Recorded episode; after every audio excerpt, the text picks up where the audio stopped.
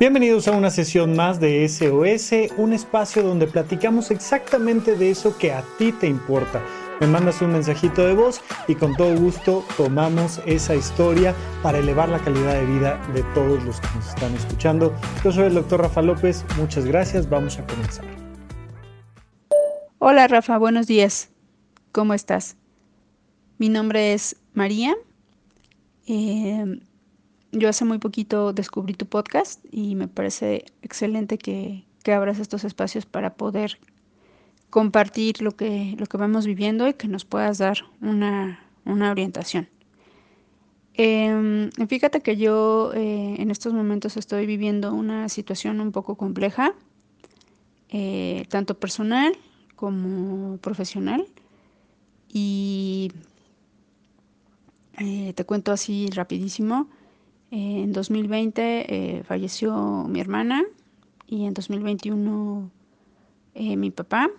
Entonces todo esto ha ido como moviendo todos, pues sí, todos los planes de vida, todo, todo lo que se había eh, proyectado a futuro, pues obviamente algunas cosas pues ya no se van a poder hacer. en lo profesional no estoy muy bien, eh, eh, de hecho, estoy así como que em, a punto de tirar la toalla.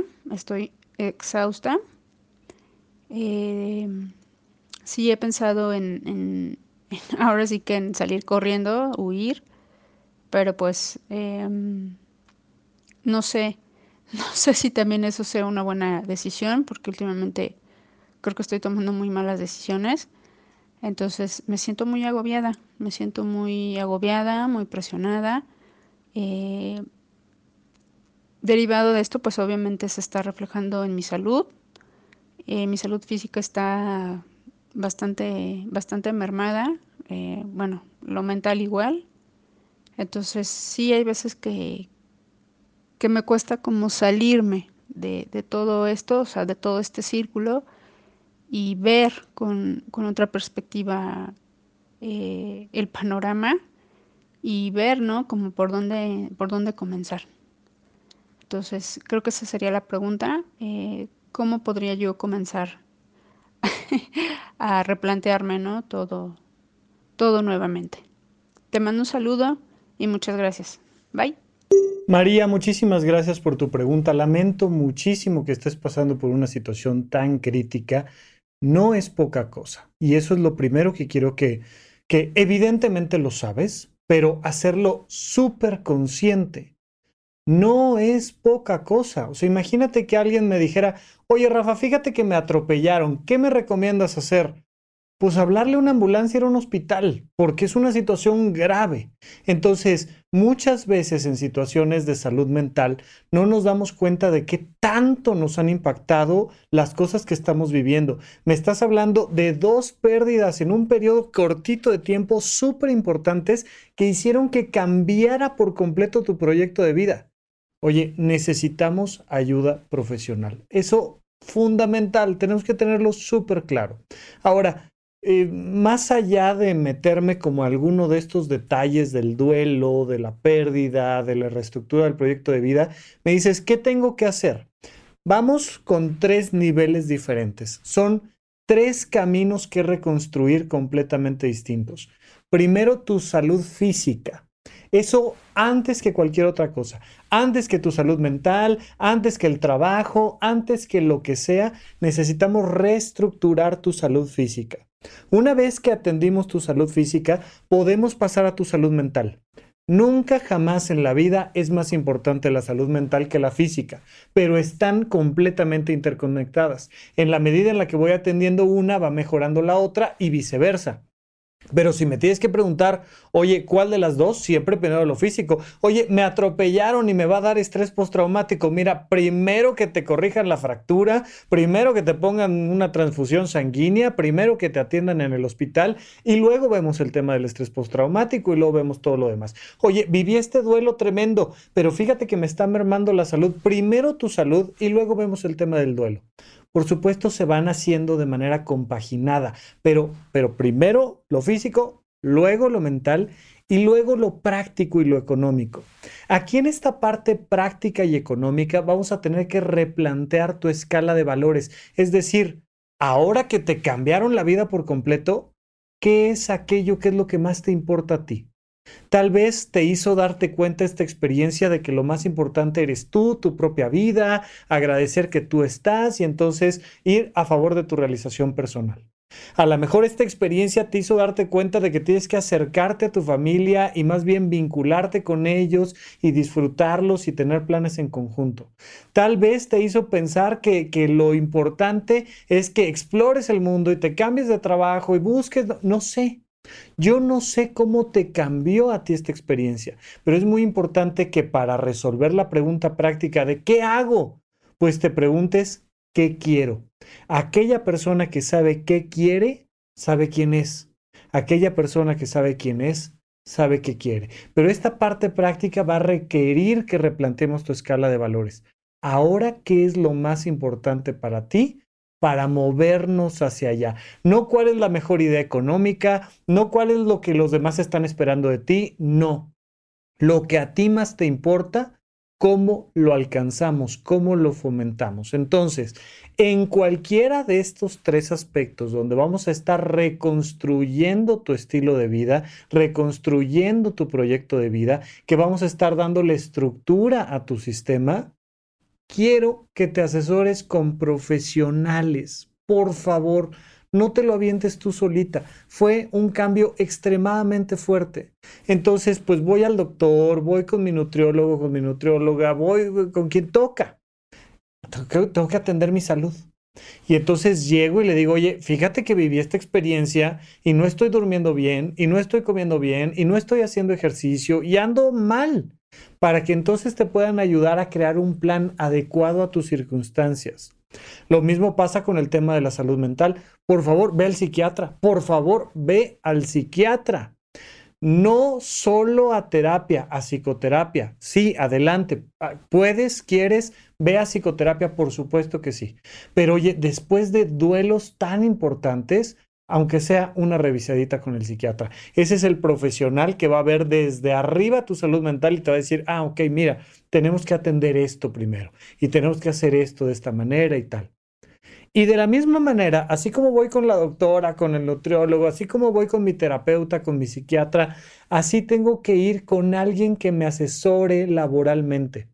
Necesito un mentor, necesito alguien que ya tenga más experiencia que yo en ámbitos laborales, profesionales, que, que una persona que yo admire, que diga, oye, de esta persona quiero un consejo. Y entonces llego y le digo, oye, viví esta experiencia, fue una experiencia tremenda, ya estoy atendiendo mi salud física, ya estoy atendiendo mi salud mental, pero ahora no sé qué hacer con mi vida estoy a punto de tirar la toalla en el trabajo, no sé si es lo que quiero, no sé si me gusta o no, si vale la pena, no sé hacia dónde voy. Y una persona experta en temas laborales, en temas que, te puedan dar esta mentoría, te va a decir, a ver, a ver, a ver, calma, mira, piensa en esto, observa aquello, estas son tus opciones, ¿por qué no aprovechas el momento para estudiar tal? ¿Por qué no emprendes de esta manera? ¿Por qué no trabajas aquí? ¿Por qué no descansas un ratito? No lo sé, Depende de muchos factores, pero sí necesitas acercarte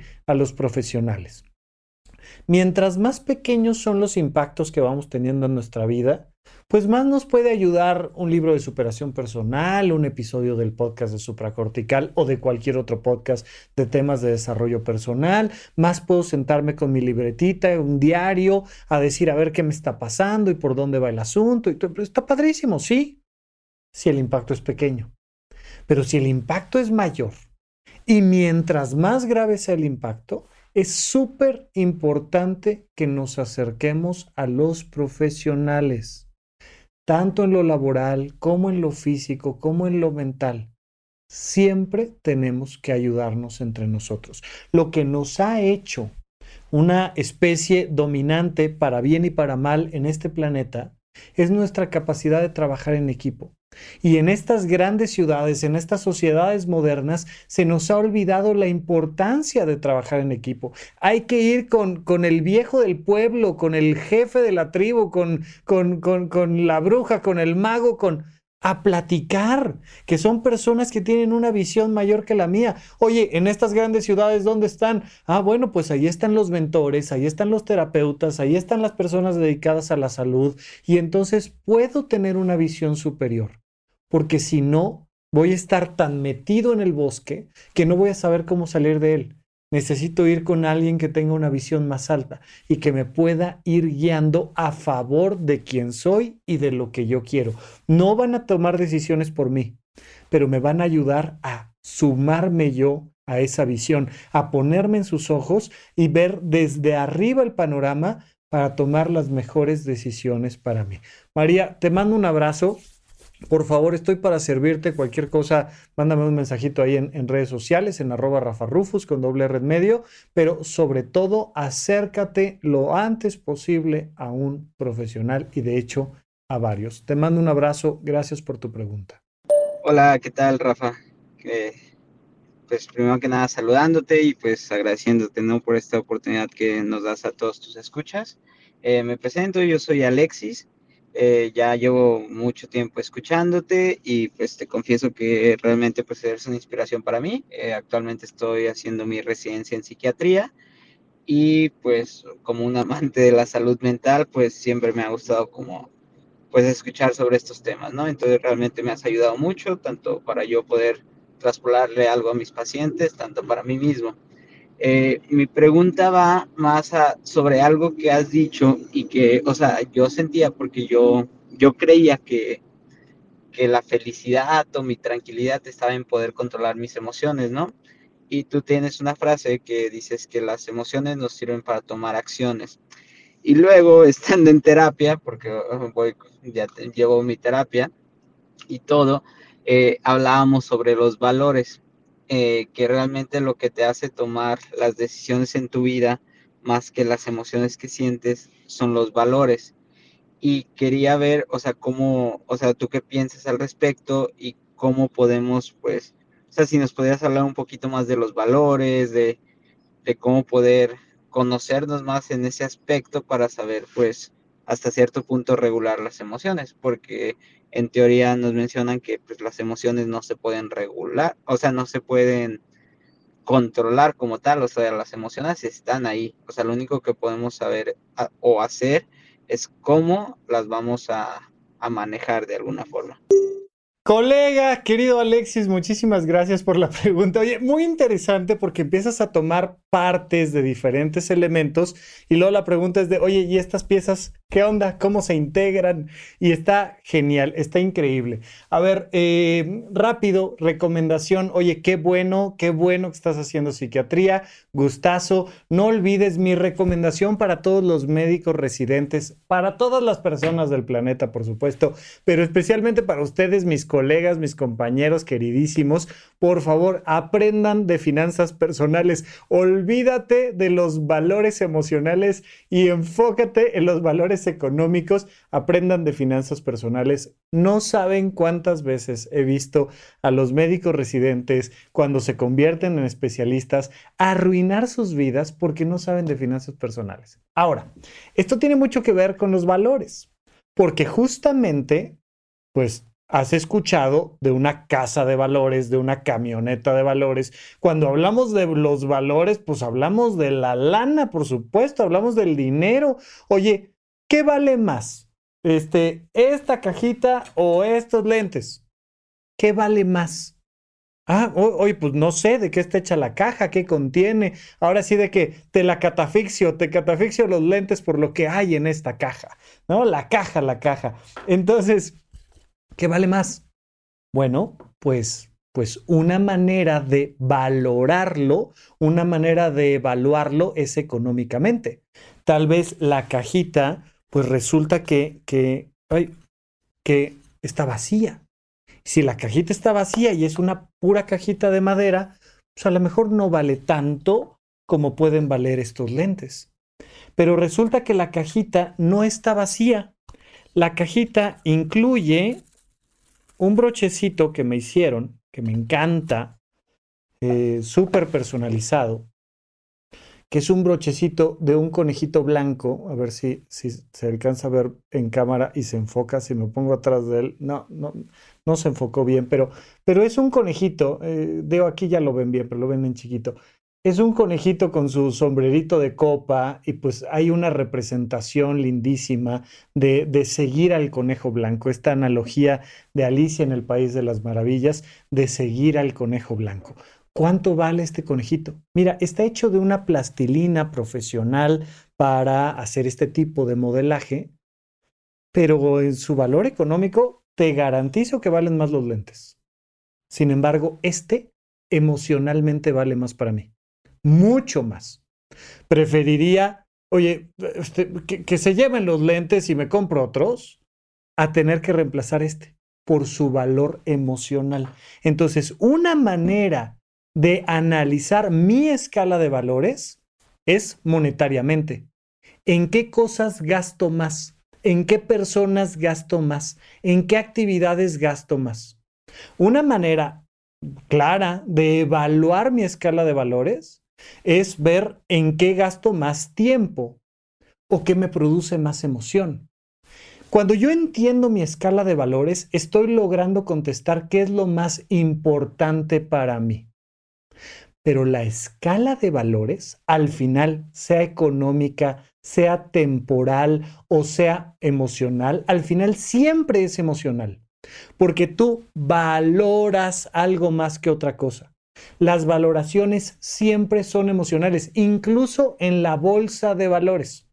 Incluso en la bolsa de valores, de repente hay una noticia y las personas sienten emocionalmente miedo y venden, venden, venden, venden, venden. De repente sienten confianza y compran, compran, compran, compran y no hacemos evaluaciones racionales. Les he dicho muchas veces, no somos seres racionales, somos seres emocionales que a veces, si nos va bien, razonan. Entonces, cuando tú estás analizando tu escala de valores, tú estás analizando de una manera un tanto cuanto más objetiva cómo están tus emociones. Oye, si me siento con miedo, esa emoción así, sin filtro, en un acting out, en un impulso, me van a llevar a vender mis acciones en, en el SP 500, en Amazon, en lo que tú quieras. Voy a vender impulsivamente mis acciones porque emocionalmente sentí miedo. Ah, soy una persona adversa al riesgo y entonces me angustio, ¿no? Y entonces vendo. O eh, al contrario, siento confianza y entonces impulsivamente compro pues soy una persona a la que le hace falta madurar. ¿Qué es madurar? Es tener la capacidad de amasar mis emociones, de masticarlas, de sentirlas, de procesarlas. Voy amasando mis emociones y voy manejándolas de tal manera que al final mis emociones más maduras me llevan a tomar mejores decisiones a favor de mi escala de valores. Es decir, mi escala de valores está hecha de mis emociones. Si no maduro y tomo decisiones impulsivas, mi escala de valores cambia todo el tiempo, porque mi escala de valores no es fija. Oye, ay, quiero comer, pero quiero adelgazar, pero quiero gastar dinero, pero lo quiero ahorrar, pero me quiero ir de fiesta, pero me quiero dormir temprano, pero quiero correr un maratón, pero quiero desvelarme, pero quiero festejar mi cumpleaños. Oye, ¿Qué valoras más? Todo, todo y nada. Y se me descompone la escala de valores. Voy a terapia y empiezo a amasar, a madurar, a masticar mi escala de valores y mis emociones se vuelven más maduras y digo, no, a ver, me importa más primero mi salud, luego mi trabajo, luego mi familia, no sé, no sé cuál es tu escala de valores. Ok, esta es mi escala de valores y es mucho más congruente y es más estable. Perfecto. Ahora eso significa que eso me produce mis mejores emociones. Por tanto, voy a convertirlas en acciones. A ver, este es mi plan para invertir a largo plazo a 20 años. Y hay una guerra y hay una recesión. ¿Qué hago? Pues me informo, trabajo mis emociones, respiro, controlo mis impulsos y tomo las mejores decisiones económicas para mí. Sean económicas o sean familiares, o sean temas de salud, o sea lo que tú quieras. Pero las emociones no nada más están. Están, hay que reconocerlas, hay que sentirlas, hay que madurarlas y hay que convertirlas en acciones. Pero si tú no consideraras que se pueden conducir, madurar las emociones, no creo que te estarías dedicando a la psiquiatría. Entonces, Alexis, definitivamente se pueden controlar las emociones, pero no para reprimirlas, sino para descubrirlas, sentirlas, procesarlas y a través de mi escala de valores tomar mis mejores decisiones. Espero que haya quedado claro cómo se arman estas piezas que de repente parecen contradictorias o inconexas, pero cuando las pones de manera correcta, ¡pac! Caen perfectamente bien. Pero cualquier cosa, la pregunta es fantástica, te lo agradezco muchísimo, te mando un gran abrazo querido colega y acá nos vemos. No olviden tú y tus compañeros, hagan contenido, necesitamos a más psiquiatras haciendo contenido en las redes sociales, en el internet, escribiendo libros, dando conferencias. Por favor, de verdad, ánimo, qué gusto me da escucharte y acá, acá nos vemos, acá nos escuchamos, Alexis. Hola Rafa, mi nombre es Manu. Eh, soy. Actualmente vivo en California. Llevo cuatro meses aquí. Me mudé de, de México. Y mi pregunta es acerca de la percepción que tenemos pues de uno mismo. Siento que, que mi percepción de mí es este, muy me tengo como una persona un poco mediocre. Esto pues me he dado cuenta ya que pues uno de los principales puntos creo que es que nunca he tenido pareja, tengo 27 años y nunca he tenido una pareja. Esto porque siempre llego a pensar que que pues no soy digno de o no tengo todos los que se necesita para poder cuidar de, alguna persona. Eh, y también y también en el otro punto este me siento una persona muy fácil de tratar los pocos amigos que tengo me consideran una muy buena persona uno de mis grandes puntos creo que es este el saber escuchar a las personas y ponerme ponerme en sus zapatos. Pero da la situación que esto siempre se me olvida cuando conozco a, a una nueva persona comienzo algún nuevo trabajo eh, o alguna nueva chica y nunca me siento muy inferior y no, no doy este todo lo que sé que puedo dar. Y esto lo veo venir desde que creo que entré a la universidad, ya que antes de esto no, no tenía estos problemas, podía ser amigo de cualquiera, hablar con quien sea de cualquier tema y pues esta es mi, mi, mi pregunta y es lo que me tiene un poquito estancado y no me gusta mi forma de ser y quiero superarlo. Gracias Rafa y felicidades por el podcast. Espero que sigas ayudando a mucha gente con toda tu con toda la información que nos brindas y bueno, un saludo desde acá de California. Manu, te mando un gran abrazo hasta California. Oye, muchas cosas que platicar, me encanta. La primera de ellas, recién eh, salió un fragmento de un video de una conferencia que dio Guillermo del Toro y decía, Ustedes los que tienen 20 años, ¿no? Los que están en los 20, como tú, 27. Dice, es completamente normal. Yo a los 20 años, a los 20, no me acuerdo si dice 23, 25, no me acuerdo cuántos dice ahí Guillermo del Toro, sentía, sentía que era extremadamente viejo. Me sentía más viejo que nunca. Sentía que yo ya no servía de nada, que era un inútil, que no podía. Dice, y ahora que tengo cincuenta y tantos, me doy cuenta de todo el tiempo que tengo, sea mucho o sea poco, aún tengo mucho tiempo. Me llama muchísimo la atención cuando una persona tan joven como tú, de 27 años, dice, ah, Rafa, es que es que me salí de la escuela y yo ya no sirvo para nada, es que yo nunca he tenido pareja, es que traté de levantar un negocio y no se pudo, es que a mí siempre me ha ido mal en el amor y digo, mi hijo, vas a vivir más de 80 años, vas empezando. Esta sensación de yo ya no tengo tiempo, por favor, todo lo que te falta por vivir. Entonces, el primer elemento que quiero que trabajes es entender que hay un horizonte de posibilidades hacia adelante. Bueno, lo que te queda de vida. Es que es una cosa impresionante como a los 20 sentimos que se nos acabó la vida. Ya, o sea, ¿qué me queda si no sentarme a esperar la muerte? O sea, que es por favor, por favor, ¿no? Punto número dos. Traes ahí un tema de vamos a llamarle perfeccionismo por darle un término genérico, pero estás tratando de ser perfecto. Es que yo debería de ser alto, pero guapo, pero millonario, pero capaz, pero seguro de mí, pero sexy, pero confiable, pero amoroso, pero... ¿Cómo?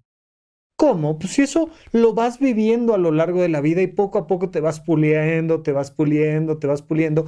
Hay un factor muy importante que es, no, no tienes que llegar y conquistar a la chica, a la primera. De... No, tranquilo.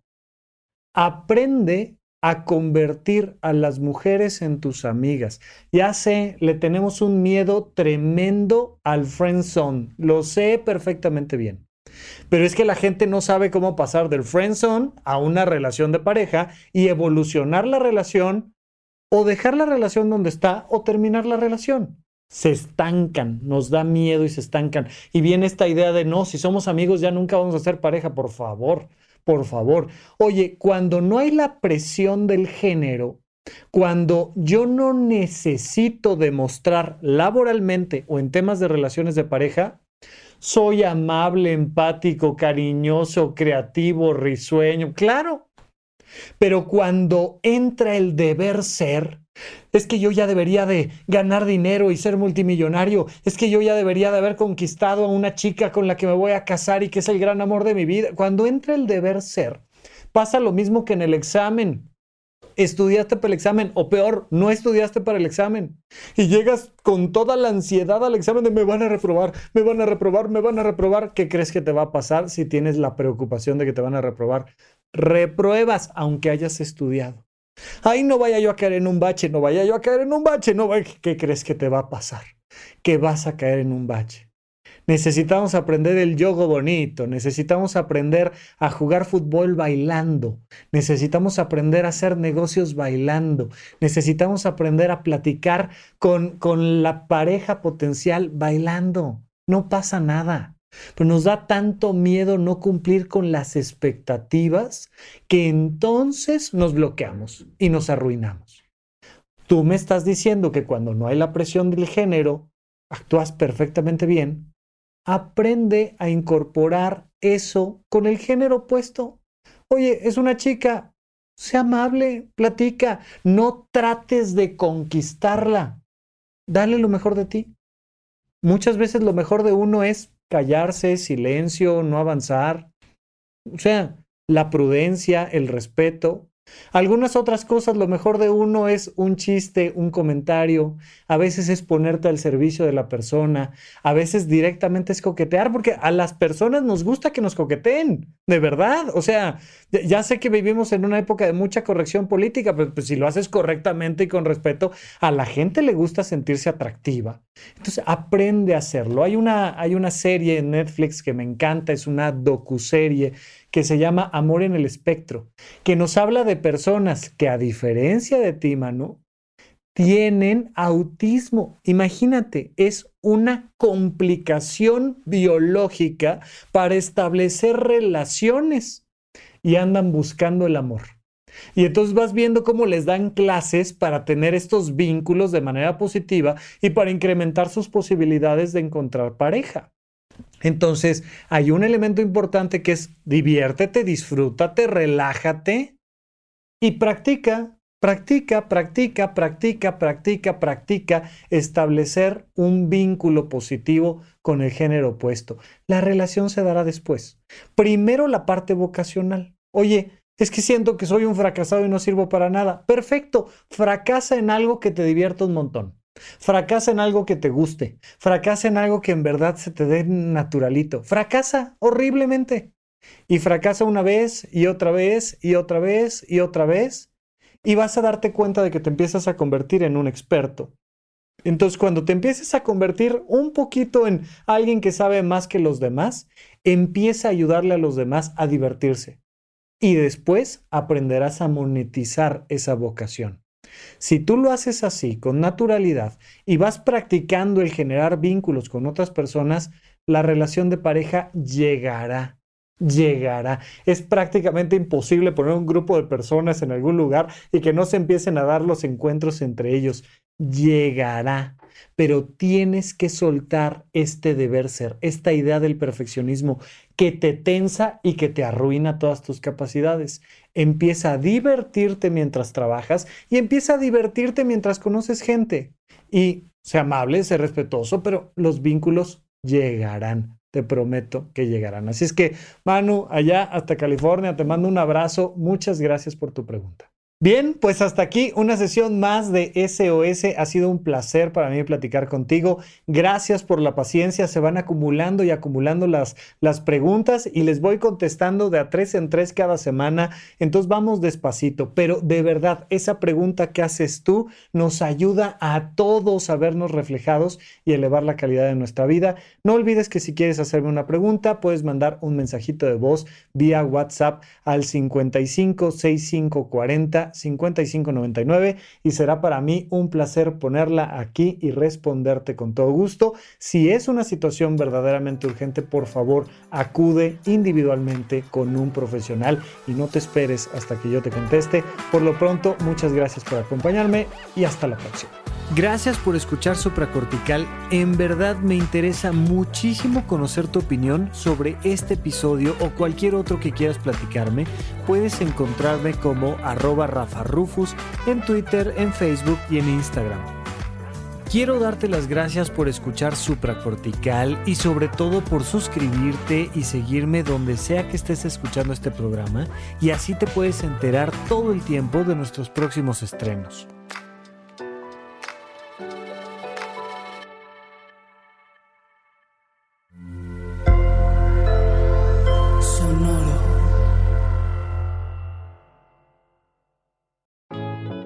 Cuando pensamos en los valores, normalmente pensamos en estos grandes valores universales, en el respeto, la honestidad, la justicia, la equidad. Sin embargo, los valores son algo mucho más cotidiano y presente en nuestras vidas. De hecho, determinan la calidad de nuestras vidas. Y aquí viene algo muy paradójico, porque mira, la mayoría de las personas valoran ciertas cosas, pero le dedican su tiempo, su energía, su dinero, su esfuerzo a cosas que en realidad no valoran tanto y eso es lo que genera esta sensación de sinsentido. ¿Por qué me estoy parando todos los días a hacer esto que no valoro? ¿Por qué estoy dedicando mi tiempo a esto que no me gusta? ¿Por qué estoy construyendo una vida que no es la que realmente quiero? ¿Sabes por qué? Porque no conoces tu escala de valores. No sabes qué es aquello que valoras más que otras cosas no determinas cuáles son tus valores personales, funcionales, objetivos que te hacen tomar mejores decisiones. Por eso en el curso 1 dedicamos un buen rato para el conocimiento de uno mismo, entender a fondo cuál es nuestra escala de valores y cómo esa escala de valores determina la calidad de nuestra vida. Esto es parte de las 20 horas, de las más de 20 horas que tenemos en el curso 1 del conocimiento de uno mismo dentro de horizonte1.com. Así es que descubre tu propia escala de valores y eleva la calidad de tu vida. Esto es parte de las muchas cosas que vas a aprender si tienes tu suscripción a horizonte1.com.